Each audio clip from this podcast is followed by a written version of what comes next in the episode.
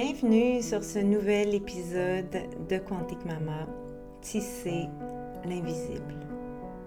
Karine, votre hôte, avec vous aujourd'hui.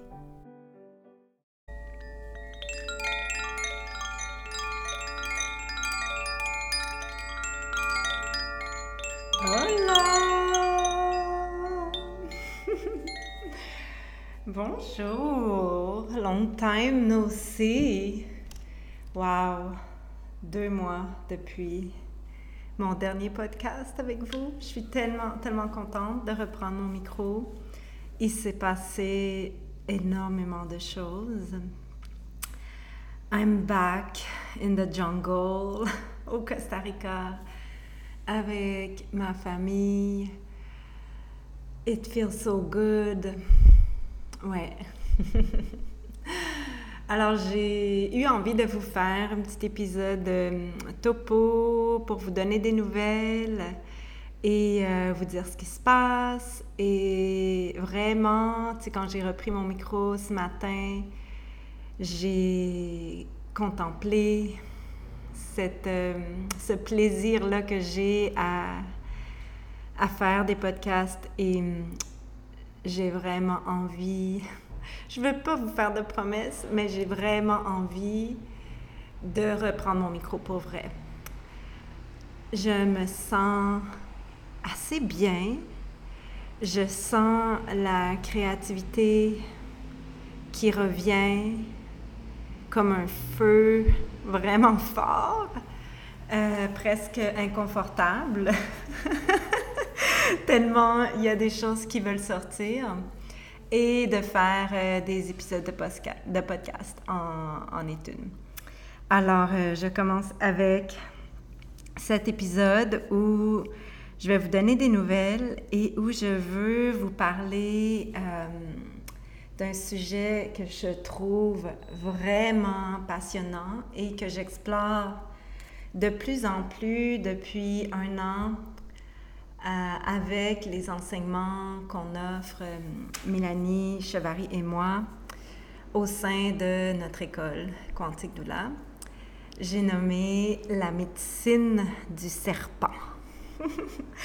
et euh, je trouvais ça super approprié de vous parler de la médecine du serpent avec mon retour dans la jungle parce que, ben, bien que c'est pas dans ce sens-là que je vais vous en parler. Euh, mais ici, en ce moment, c'est la saison des pluies et c'est la saison où il y a le plus euh, de, serpents qui circulent euh, un peu partout et que j'oserais dire où il y a plus de risques de, de même se retrouver face à face avec un serpent en allant faire pipi la nuit, par exemple.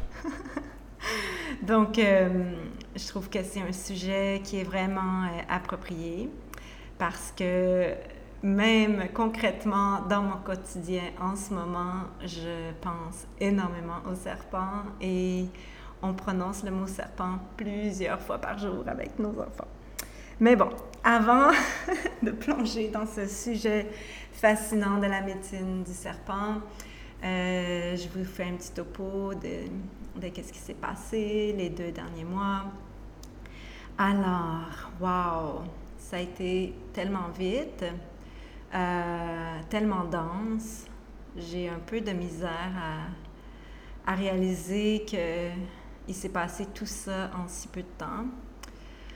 Euh, comme je vous disais dans mon dernier épisode, on était au Québec. On a passé l'été au Québec. C'était vraiment euh, super bon d'être là, super doux, de travailler dans mon studio que j'adore, d'être dans ma maison que j'adore. Euh, maison qu'on a décidé de garder, qui est précieusement gardée en ce moment par des gens extraordinaires en qui on a confiance. Euh, mais euh, oui, c'est ça. On a décidé de la garder et on en a bien profité pendant tout l'été. Et surtout, je pense qu'on on a fait le choix de, de vivre un peu plus de, de lenteur, de présence, de pleine conscience dans ce qui est et de ressentir à fond comment on sent, qu'est-ce qu'on veut, où on veut aller. Et ça, ça le fait vraiment du bien. Notre grande fille euh, s'est installée en appartement avec euh, notre belle Madou qu'on adore, qui était la nounou de, de nos enfants pendant un an, qui a été notre nounou aussi cet été. Et euh, les belles grandes filles sont vraiment belles ensemble dans leur appartement, sont super heureuses. je sens que notre grande fille thrive qui est vraiment en train de s'émanciper.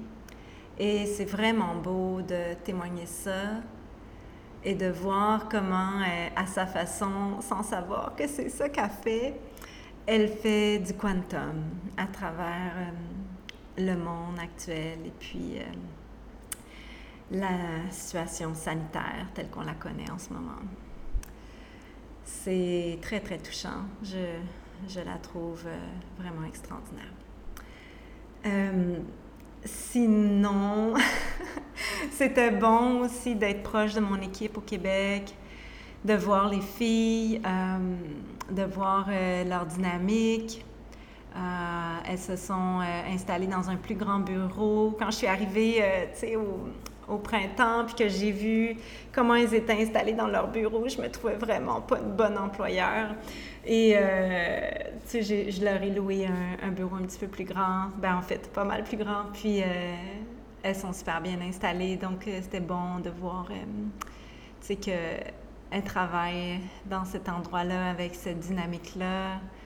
Je suis vraiment contente de mon équipe de comment ça s'est euh, construit, solidifié au fil du temps, au fil des deux dernières années, parce qu'avant ça, je travaillais toute seule, je faisais tout tout seul. Et euh, je ne sais pas comment j'ai fait pour tout gérer tout seul pendant si longtemps, maintenant que j'ai ces petites fées qui m'aident de tout bord, de tout côté. Wow! euh, ouais, donc c'était bon de voir les filles, de, de les côtoyer, euh, ouais. Puis, ben, c'est ça. On, euh, on est encore dans le processus euh, d'achat de, notre, euh, de notre futur endroit au Québec. C'est pas mal sur la glace, je dirais, à cause de, de plein de choses, là, autant des choses de municipalité qui prennent du temps, puis de permis, puis etc., mais aussi à cause de la situation sanitaire actuelle puis de l'état du monde. Donc, euh, on a un peu lâché prise, on, on a encore cette vision, mais euh, j'ai comme accepté que ça allait peut-être pas respecter mon calendrier idéal de ce que je voudrais dans ma vie. Mais bon, depuis, euh, depuis plus qu'un an et demi maintenant, on, on est tellement invité à à naviguer les circonstances, à ajuster nos plans, à lâcher prise sur des visions, etc., que on dirait qu'on est rendu comme habitué, hein? c'est ça qui se passe. Puis, ben, inévitablement, on a senti l'appel euh, de la jungle, qui, je vous avoue, s'est vraiment euh, imposé quand euh, la passe sanitaire a été imposé au Québec. Alors, on est parti deux jours avant l'entrée en vigueur de cette passe. Et, euh, donc, on ne sait pas trop comment ça se passe là-bas en ce moment. Euh, mais euh, on est pas là. Puis, ben, c'était super intense là, de partir, c'est fermer la maison, laisser la place, laisser de l'espace dans, dans les garde-robes, laisser l'espace dans la maison pour les gens qui, qui la protègent, qui la gardent. Euh, oui, c'était, quand même un processus. Puis, ben, faire les valises en ne sachant pas trop quand est-ce qu'on revient. Moi, j'ai vraiment envie de, de, retourner au Québec au printemps.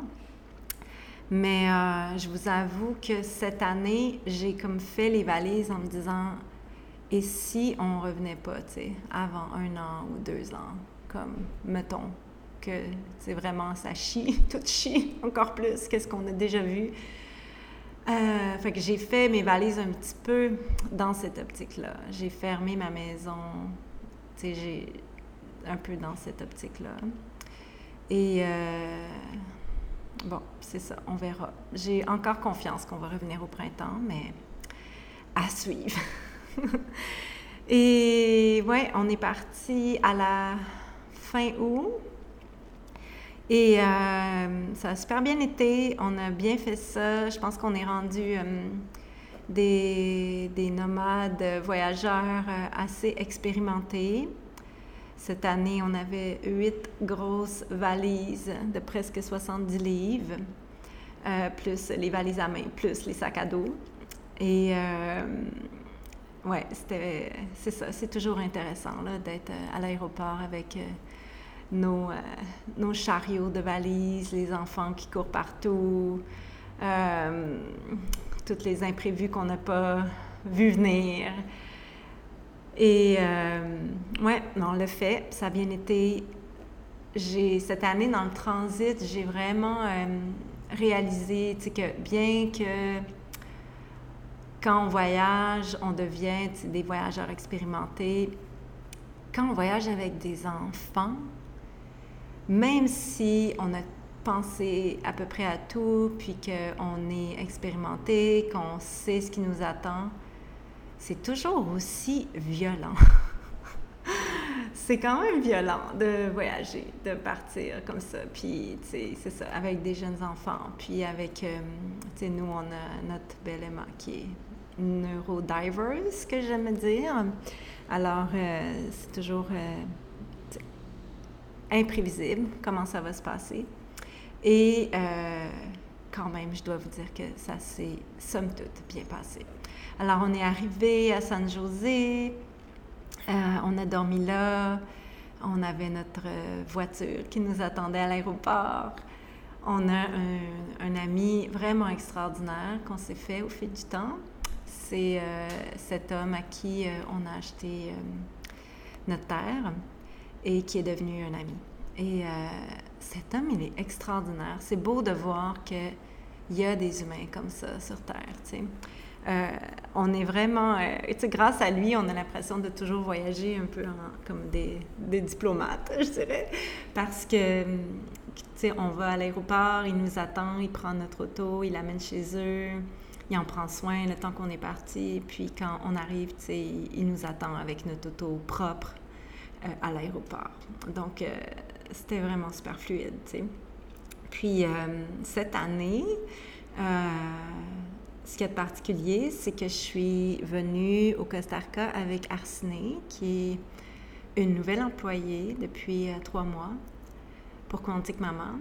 Et Arsine, si vous ne savez pas c'est qui, peut-être vous m'avez déjà entendu en parler, mais Arsine, c'est la fille de ma bonne amie Stéphanie Saint-Amand, qui malheureusement s'est envolée en 2017 dans le Grand Tout. et, euh, et c'est vraiment un honneur d'avoir sa fille dans mon équipe. Je l'appelle ma petite protégée. Euh, Stéphanie, c'est c'était vraiment une grande femme qui a fait des, des, grandes choses pour la périnatalité, particulièrement au Québec. Euh, elle a écrit vraiment une super belle thèse euh, autour euh, de la périnatalité. J'ai pas le titre exact parce que c'est un long titre, mais si vous tapez thèse Stéphanie Saint-Amand sur Google, vous allez arriver dessus. C'est quand même une thèse assez famous. Et Stéphanie, elle était euh, vraiment impliquée, pour euh, la périnatalité, l'humanisation des naissances, la reconnaissance euh, des traumas de naissance, du choc post-traumatique après un accouchement, etc. Et, juste avant qu'elle s'envole, on s'était parlé trois semaines avant, puis on, on, rêvait d'écrire des livres, on rêvait de de faire des, ateliers ensemble, etc. Donc, euh, c'était vraiment, pour moi, ça a été vraiment dur qu'elle parte. euh, Stéphanie, parce que j'avais vraiment cette vision que on serait complices la révolution ensemble. Mais bon, euh, elle est partie dans le grand tout, puis je pense que on est encore complices, mais à travers le visible. Et donc, euh, c'est vraiment, vraiment beau que Arsene travaille maintenant avec moi. Et euh, elle a tout vendu cet été pour déménager au Costa avec sa famille. Donc, Arsene, son copain et leur enfant, qui a le même âge que mon petit Emrys, et j'étais là quand il est né, bien sûr, euh, sont ici avec nous. Ils habitent euh, proche de chez nous et, euh, et Arsène travaille maintenant avec moi. Donc, c'est beau parce que, tu sais, depuis les deux dernières années au Costa, moi, j'étais toujours toute seule.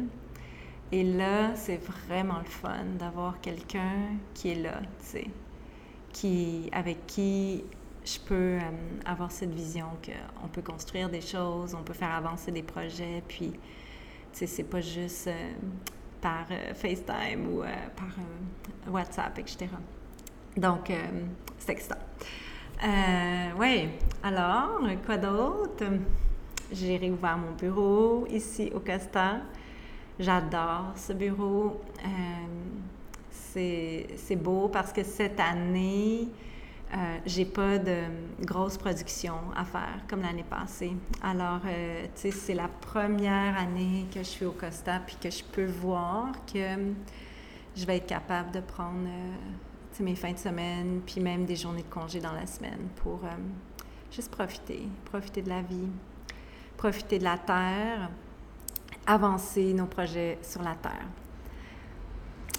j'ai vraiment euh, envie de commencer à construire sur la Terre.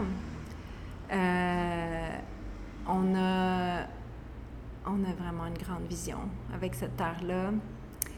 Et c'est très particulier parce que c'est comme si en ce moment, on ne sait pas hein, si, euh, si on va être capable encore de voyager. Puis, tu sais, si si je lance une, retraite, par exemple, dans la jungle, est-ce que les gens vont venir? Est-ce qu'ils vont venir? Est-ce que vous allez venir? Si je, fais quelque chose puis que je vous invite euh, pendant euh, sept jours, dix jours à venir euh, faire un voyage avec moi à travers whatever le, le, thème que ce sera. donc, moi, je veux croire que oui. je veux croire que vous allez venir.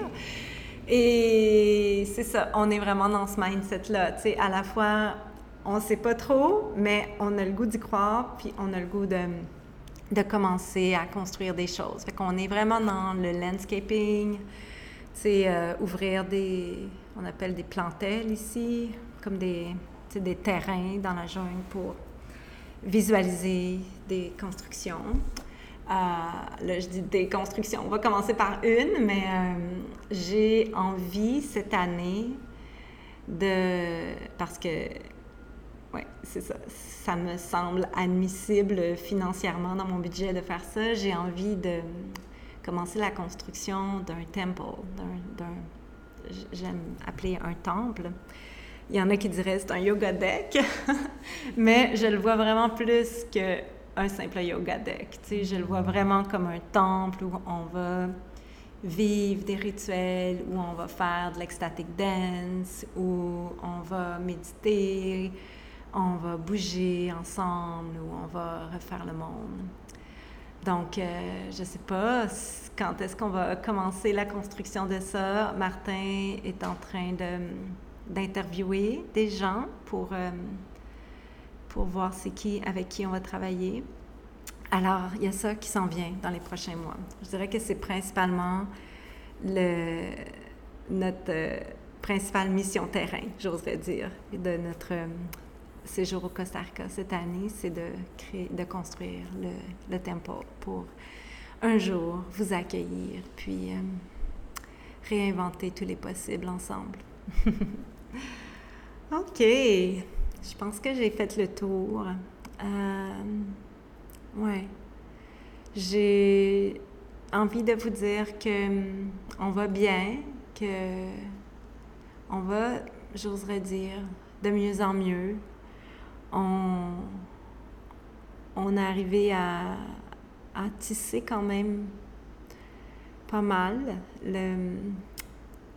L'envol de ces vannes, en tout cas certainement euh, plusieurs rangs déjà. Je sais que le tissage va être infini jusqu'à mon dernier souffle, mais euh, je, commence à ressentir une certaine paix avec, euh, avec son envol. Puis ça fait du bien. Il y a plein de choses que, que je comprends pas encore, que je ne sais pas si un jour on va comprendre. Mais euh, je commence à sentir que, que je suis en paix aussi avec euh, de ne pas comprendre. Et c'est incroyable tout ce qu'on a traversé dans les 16 derniers mois, tout ce qui s'est passé, de vivre un, deuil aussi tragique, aussi surprise, même si on, était malade, on ne s'attendait pas à ce qu'il s'envole, comme vous savez, pas là en tout cas, et de vivre ça à travers une pandémie où, euh, les gens, il y a tellement une division des gens, et c'est assez intéressant de voir euh, qui est là encore et qui n'a pas été là, puis qui est toujours pas là pour nous dans cette, euh, cette épreuve épouvantable qui est de perdre un enfant. Et euh, ouais, de voir c'est qui qui est, qui est là maintenant, tu sais, puis c'est des... Il y a beaucoup de gens, en fait, j'oserais dire la plupart des gens qui sont là aujourd'hui avec nous, c'est des gens qui n'ont pas vraiment connu Sévan, tu sais mais qui, qui ont un amour pour lui vraiment grand, on le sent. Et surtout qui, on sent qu'ils sont là pour nous et que limite, ils se sentent privilégiés d'être là pour nous. Et nous, on est vraiment privilégiés que ces gens-là soient là. En tout cas, c'est un autre euh, grand sujet, le deuil, la mort. Euh, je vais pas je vais pas m'étendre euh, beaucoup plus que ça. Euh, en fait, euh, je vais finir en vous disant que on a officiellement terminé de filmer les 120 heures de production vidéo de, pour notre école Quantique Doula, Mélanie et moi. Et je suis vraiment fière d'avoir fait ça. Ça a été construire cette école-là, ça a été je pense, mon plus grand accomplissement professionnel de ma vie à ce jour. Ça a été extraordinaire, ça a été facile, ça a été extrêmement difficile, ça a été jouissif et à la fois tellement souffrant par moments. Et ça a été une médecine en soi parce que hum, ça m'a gardé en vie à travers le tissage du deuil de notre enfant, vraiment, cette école-là, elle m'a gardé en vie et la confiance de nos étudiantes qui ont dit oui.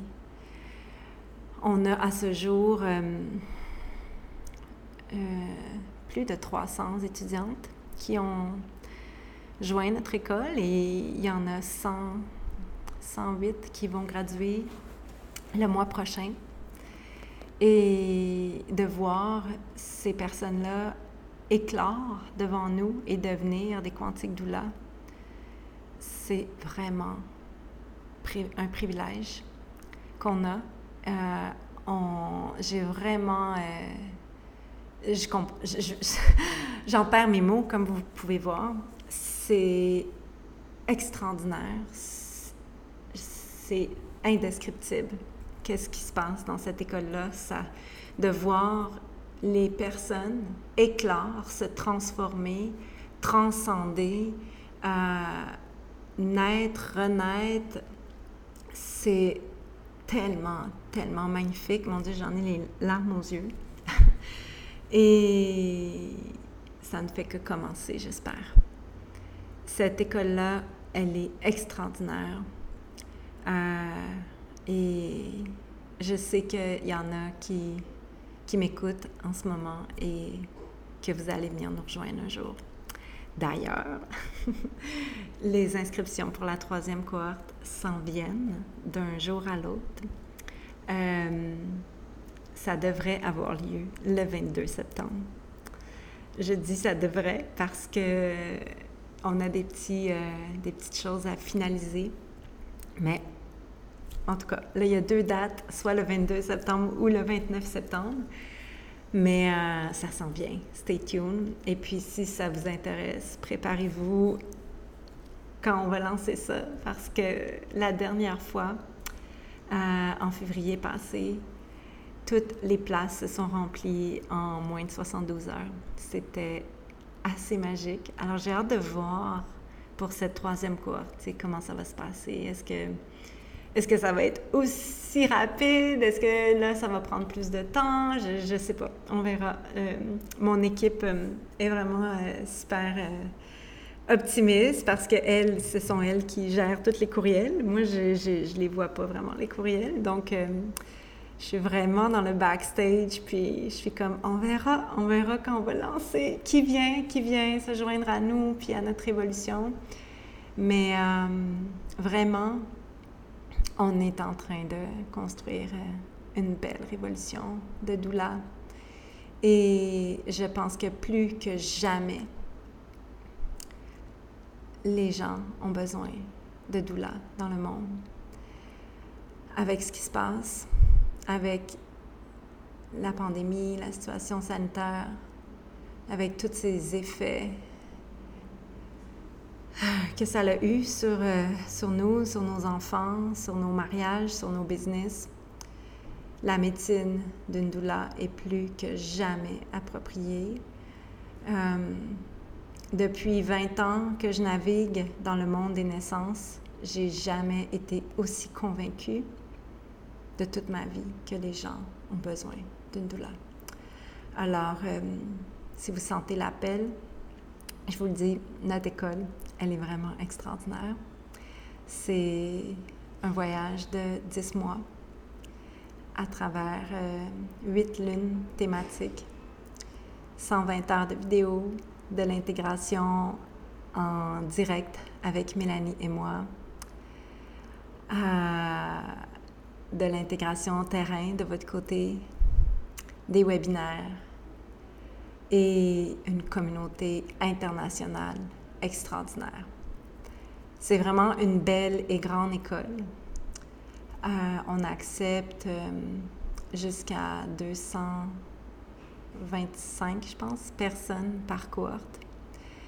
Et, euh, et on a choisi d'être une grande école parce que on vise une révolution et qu'on veut avoir des doulas partout, partout dans le monde. Et c'est It's happening. It's happening. On a des doulas dans toutes les directions sur la planète en ce moment. Du Portugal au Grand Nord, en Australie, jusqu'au Canada, au BC, au Mexique, name it, on a des doulas partout. C'est hallucinant je vous le dis, je vous le redis, c'est tellement un privilège pour nous d'être ces porteuses d'espace, de ce grand mouvement plus grand que nous. Et, euh, notre équipe s'est agrandie. On a engagé des quantiques doulas pour nous supporter, pour être les doulas de nos étudiantes. Donc, on est rendu avec une équipe de, ma foi, plus de 20 personnes, je pense. Donc, c'est c'est vraiment plus grand que nature. Wow!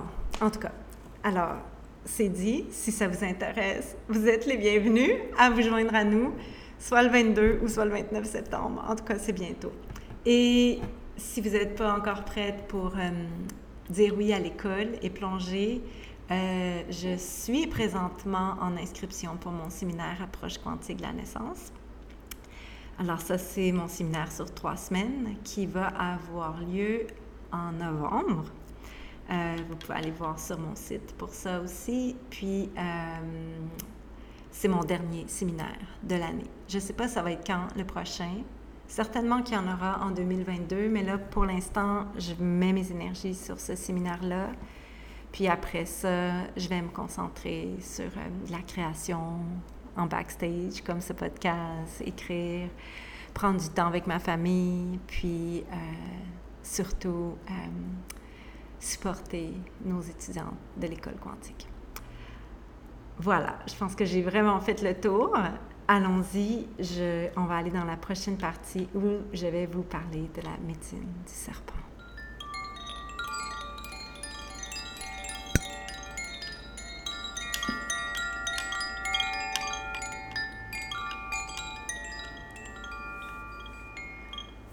Hmm.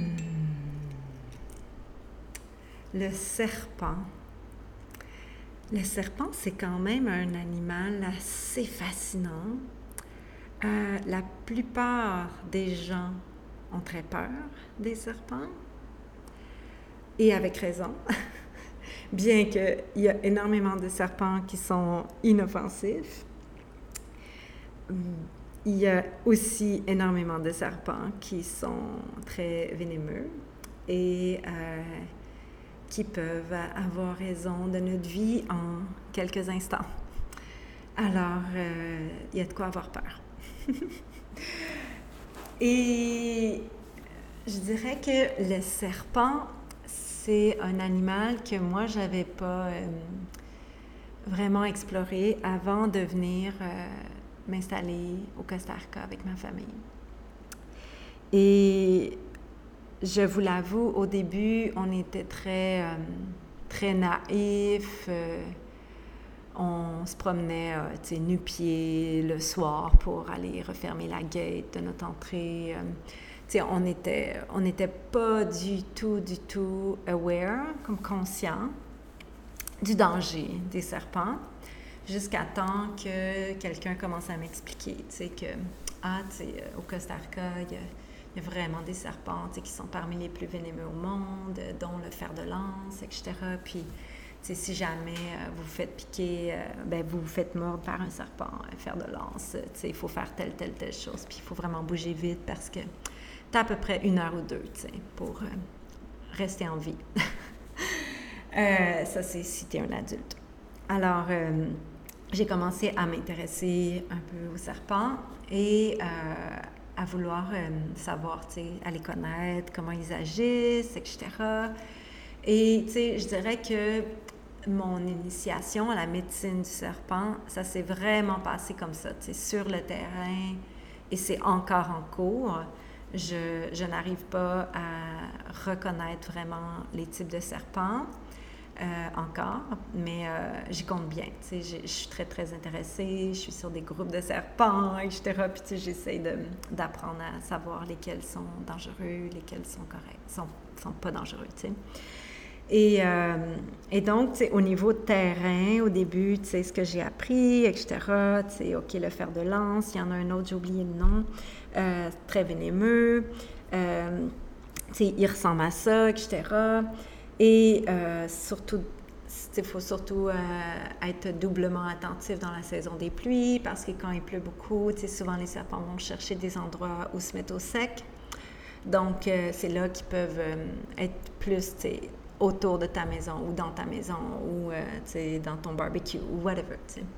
Fait que de vraiment être attentif, puis de regarder toujours, toujours où tu marches, où tu mets tes mains, etc. Parce qu'en réalité, les serpents, ils s'en foutent de nous. Il n'y a pas, en tout cas ici, il n'y a pas de serpent euh, coquin qui va vouloir euh, s'attaquer à nous si on n'y a rien fait. Les serpents vont réagir si on pile sur eux, par exemple. Là, ils vont nous mordre. Ou si on met notre, notre main sur eux, en, en, en s'appuyant sur une branche, puis qu'on n'a pas vu le serpent, là, ils vont nous mordre.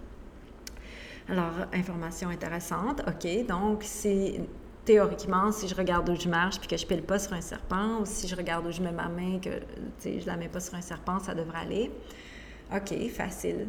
Euh, en tout cas, jusqu'à un certain point, parce qu'il y a des serpents qui, se fondent vraiment bien euh, en dessous des feuilles et des branches.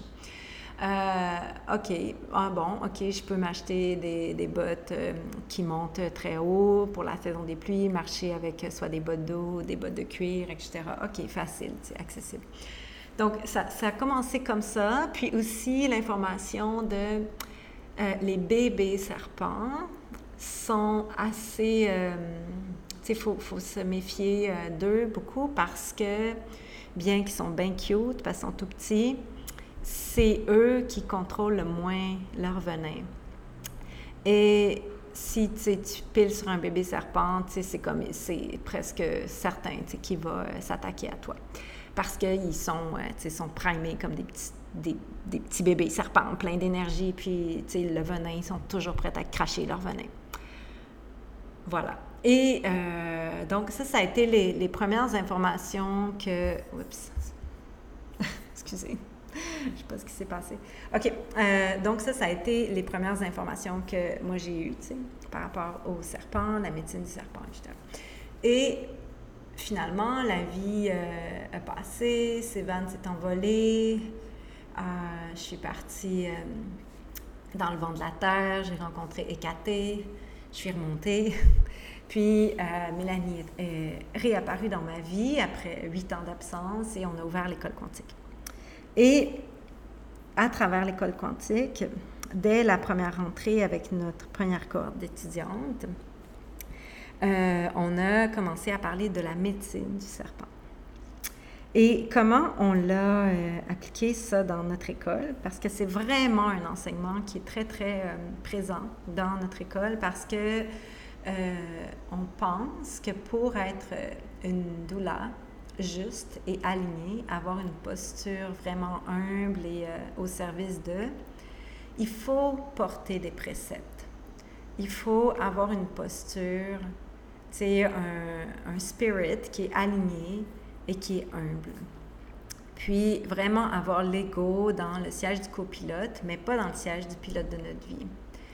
Et pour euh, inspirer ça à nos étudiantes, on utilise beaucoup la médecine du serpent et euh, parce que ça parle.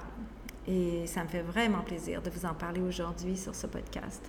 Je pense que particulièrement dans le monde actuel, euh, où je ne sais pas où vous êtes, dans quel pays, mais tu sais, nous au Québec, puis je sais qu'en France, il y a vraiment une séparation, une division du peuple. Et euh, entre les vaccinés, les non-vaccinés, puis, euh, etc. Et je ne rentrerai pas sur le sujet des vaccins, là, ça ne m'intéresse pas du tout, du tout. Là.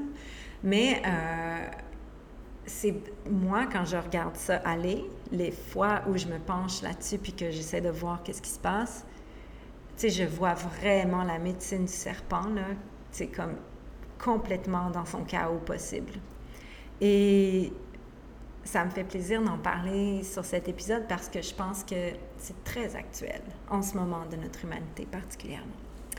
Donc, quand on en parle dans notre école, quand moi j'essaie de l'appliquer dans ma vie, ce qu'on dit, c'est il y a deux choses. Le serpent, euh, il a sa capacité à, à faire une mutation, à se transformer, à changer de peau.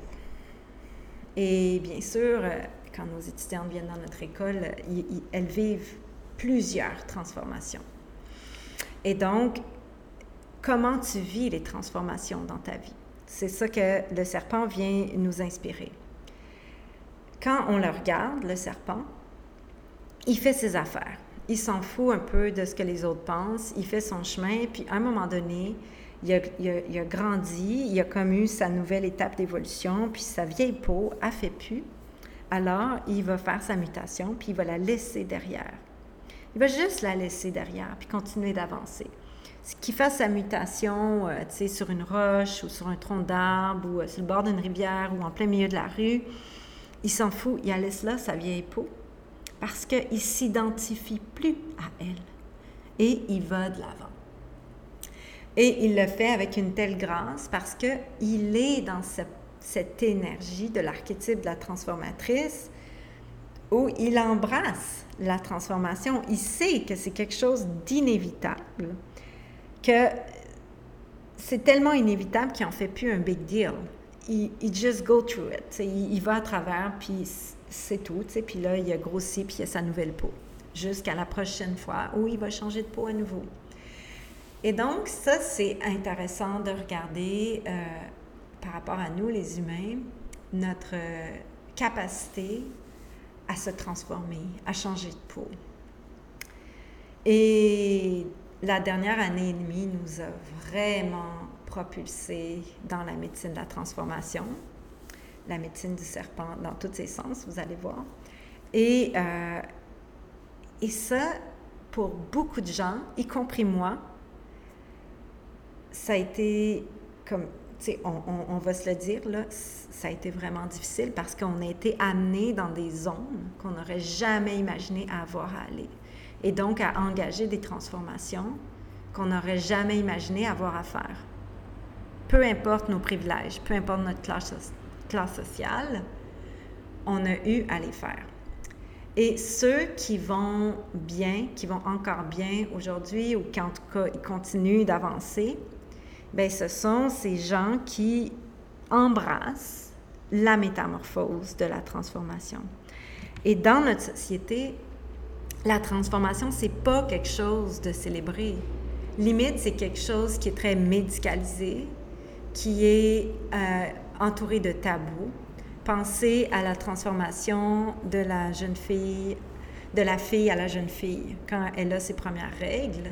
C'est pas quelque chose qui est célébré comme transformation. C'est quelque chose qui est euh, il y a énormément de tabous, il y a énormément de honte autour du sang, etc. Je vous en ai parlé dans le dernier épisode. Euh, mais c'est une transformation et c'est une des premières transformations qu'on vit si on est euh, une personne avec un utérus. et c'est pas célébré. Donc déjà, ça vient inscrire en nous comme ah, tu sais, les transformations, c'est pas bien, c'est plein de tabous, c'est honteux, etc. Pensez à la transformation de l'enfantement, de, femme à mère. C'est pas célébrer. On va célébrer le bébé, on va te faire un beau shower, on va célébrer que tu aies fait une belle chambre, etc. Mais on va pas célébrer ta transformation et honorer ton, ton passage, ta reconstruction d'identité, ta recherche de nouvelles identités, etc. Ça ne sera pas célébré. Ce qui est célébré dans notre société, c'est le succès, c'est euh, l'achat de choses matérielles, c'est un nouvel auto avec le modèle le plus, plus récent, euh, tu as une nouvelle promotion, etc. Ça, c'est célébré. Mais les transformations psychiques, spirituelles, physiques, c'est pas célébré. Et la médecine du serpent vient nous inviter à embrasser le portail des transformations avec confiance, avec une certaine grâce dans le chaos même. À dire, ça va être correct, ça ne sera pas confortable pendant un temps, mais l'autre bord de ce portail-là, tu as une nouvelle peau. Puis tu es encore, une version améliorée de toi-même. Ça, c'est sa première euh, leçon, je dirais, dans, dans la médecine du serpent. L'autre qu'on peut regarder, puis il y en a plein, hein, il n'y en a pas que deux, mais je vais vous en parler, je vais vous parler de ces deux-là euh, aujourd'hui dans cet épisode. Euh, c'est comment il maîtrise son venin, le serpent. Et là, ça c'est super intéressant. Parce que comment nous, comme humains, on verse notre venin sur les autres ou on maîtrise notre venin? Par exemple, quand euh, vous laissez vraiment votre ego euh, penser que vous êtes meilleur, que vous comprenez mieux, que vous, vous avez la vérité parce que vous pensez comme la majorité du monde ou comme, euh, comme les médias vous disent de penser ou comme peu importe, OK? Quand vous êtes dans votre ego, puis que là, vous vous mettez à parler contre les autres. Ah, tu sais, eux autres, ta, bla, bla, bla, puis vous versez votre venin. Ou telle personne, ah, telle personne, ta, puis puis tu sais, vous versez votre venin. Vous versez. Vous êtes, vous êtes vraiment, à mes yeux, à nos yeux, dans notre école, comme un petit bébé serpent qui n'a pas encore compris. Puis moi, c'est comme ça que je vois, tu sais, les gens qui font ça, qui parlent comme ça, qui, qui crachent leur venin sur une masse de personnes ou sur une personne en particulier en pensant que lui ou elle, elle a l'affaire. Elle a l'affaire. ben, ça dépend des perspectives. Peut-être que toi, de ta perspective, tu penses que tu l'as l'affaire, mais si on te regarde avec un, vraiment une posture, tu sais, euh, juste comme objective, ben, tu vraiment en train de juste être un petit bébé serpent qui verse son venin. Fait comment tu peux te réaligner, puis essayer d'avoir une posture plus alignée, plus humble, puis de regarder le monde en essayant de contrôler ton venin. Puis plus tu vas contrôler ton venin, plus tu vas grandir vite et plus les transformations vont être facilitées. Ça ne veut pas dire que ça va être toujours confortable, mais tu vas les faire, tu vas les danser au fil du temps de ta vie avec une certaine grâce. Et ça, c'est super intéressant. Euh, le venin, à partir du moment où on commence à se regarder soi-même, puis à faire comme Ouh, est-ce que là, je suis en train de cracher mon venin ou je suis en train d'approcher la situation avec une posture alignée, en portant mes préceptes, en, en, portant mes accords toltèques, puis, c'est comme, OK, ça va, tu sais. Posez-vous la question. Écoutez-vous parler. Puis ça, ça ne veut pas dire que de temps en temps, on ne crache pas notre venin. Moi, ça m'arrive de cracher mon venin. Puis euh, mes employés avec qui je travaille m'ont souvent entendu dire comme OK là là j'ai besoin de cracher du venin puis je vais tu sais je vais te sortir mon moton là puis papa papa papa papa papa puis c'est comme telle affaire. Puis là je fais comme oh mon dieu que je suis un petit bébé serpent en ce moment. Mais comme OK tu sais comment je peux me ressaisir puis me m'aligner de façon plus juste pour aller dans ce portail là puis embrasser la transformation. Hmm. J'espère que ça vous inspire. Euh, la médecine du serpent, je pense que c'est quelque chose qu'on explore puis que c'est infini, comme on pourrait parler de, la médecine d'un autre animal ou d'un oiseau ou d'une plante, mais euh, vraiment, c'est très, très inspirant. Euh, je vais m'arrêter ici. Ça fait quand même 45 minutes que je vous parle. J'espère que ça vous a plu. Euh, je veux vous revenir bientôt. J'aimerais vraiment ça reprendre mes épisodes à toutes les semaines. Voyons si j'y arrive.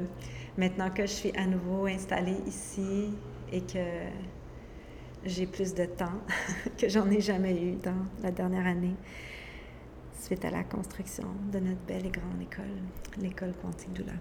Bon, Allez, je vous embrasse. Je vous souhaite d'embrasser les portails de transformation avec confiance et je vous souhaite d'apprendre à maîtriser de mieux en mieux votre venin de serpent pour devenir des beaux, gros serpents gracieux et en qui on peut avoir confiance. Au.